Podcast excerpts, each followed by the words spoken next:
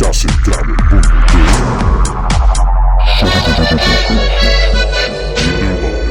de 95.76 Éxitos aquí y ahora. Sonido envolvente.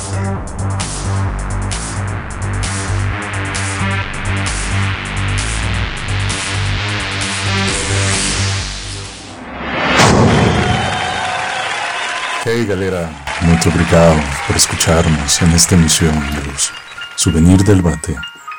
Mi nombre es Teus Espinosa y acompáñame en esta ocasión a una charla íntima entre mi obra y ustedes, de algunos autores también de literatura universal como de invitados.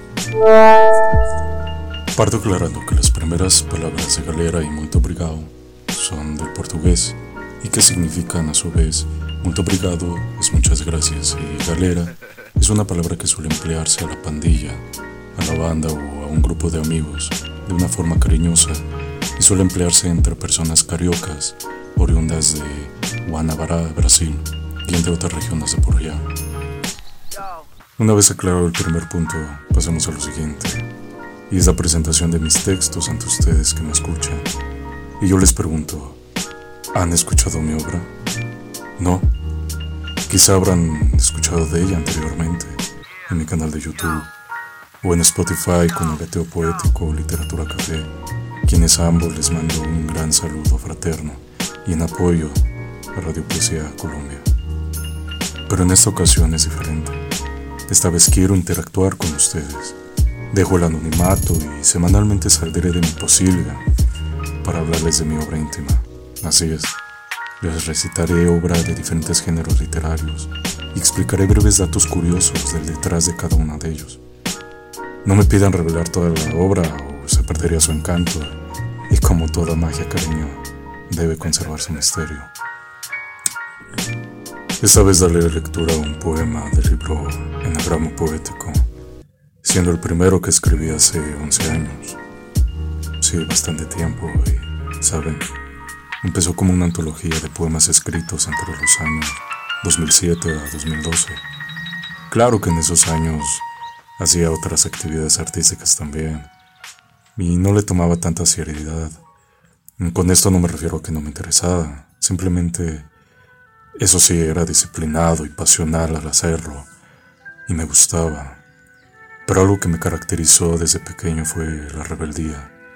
Por eso no me inscribía a concursos de poesía o actividades o algo semejante que se hacía en aquellos años en aquellas escuelas. Me resultaban inclusive patéticas. Simplemente lo hacía eh, el hecho de escribir, para grabar experiencias o lo que acontecía en el momento. Y había sucesos que quería redactar, así que disfrutaba haciéndolo. También, no niego, disfruté mucho mi juventud como cualquier adolescente estúpido, ¿no? Y sabían mis colegas de la secundaria que me gustaba la música. En mi casa no era habitual escucharla, casi en la totalidad, pero en la secundaria era diferente. Por un momento se podía hacer lo que uno quisiera y yo era el chico rudo aficionado a la música, pero tan sensible en el alma que escribía poemas casi nadie sabía. Es así que comparto el primer poema que escribí. Será este mi fin, de Teos Espinosa. Me encuentro detenido, inmóvil sin vida. Lágrimas pálidas pintan su rostro sin conciencia. Entre tantos lamentos, un susurro me llama. Gente escéptica, incrédula, no cree el deceso. ¿Seré acaso yo? Cargan el féretro arrastrando los pies, mismos que escucho arrullando mi sueño eterno. Me percato de una pequeña voz, sigilosa y curiosa en el alma, que cuestiona todo momento. De su voz cálida surge la pregunta, ¿volverán sus ojos a contemplar una vez más? Anhelo en la fauna silvestre, aunque no sé nadar, pero el mar es un grandioso lugar y las zonas boscosas son tan maravillosas. Vuelven a mí los lamentos de las familias caídas, siendo el descenso hacia la tierra el golpe más fuerte que experimentan. Contienen su dolor al pensar que entierran una simple semilla oculta en la tierra, con la esperanza de verla germinar. Pero grullada realidad humana, jamás lo verás. No florecerá y mucho menos crecerá. Tal vez por eso las flores en los botes y su hábito de regarlas, cada día festivo cuando el recuerdo viene a su mente. De ahí la invención de las tumbas, la prueba fehaciente de la existencia de alguien. A decir verdad, estoy confundido. Ciertamente todos quieren saber, pero nadie sabe a dónde vamos, respondió el sabio, quien se rehúsa en volver. Ángeles y demonios pelean por un alma como perros de la calle un pedazo de carne. Las bellas aves de Poe custodian mi tumba y velan en las alturas. Los elocuentes danzan sobre ella, sin olvidar las velas que alumbran sus rostros en este gran panteón. No sé a dónde iré. Espero volar como el viento, que susurra al oído. ¿Seré acaso yo? ¿O será este mi fin?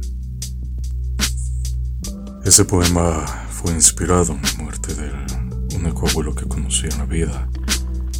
Y eso fue tan efímero que en un par de años ya estábamos enterrándolo, así que la sensación de morir siempre me impactó. Y estuve al borde de experimentarlo cuando fui joven. Como repito, no cometé tonterías, ¿no? Por eso cuestionaba siempre qué se sentirá, qué verán o qué pensará cuando se está muerto. De ahí mi pregunta ante ello. Pero eso lo dejamos para otra charla. No, no. Así que, ¿les gustaría otra sesión? Si es así, háganmelo saber. Compartiendo este podcast, suscribiéndose y siguiendo mi contenido.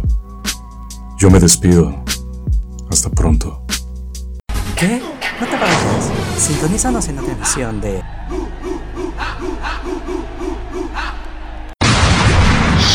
Sonido del Barrio 95.76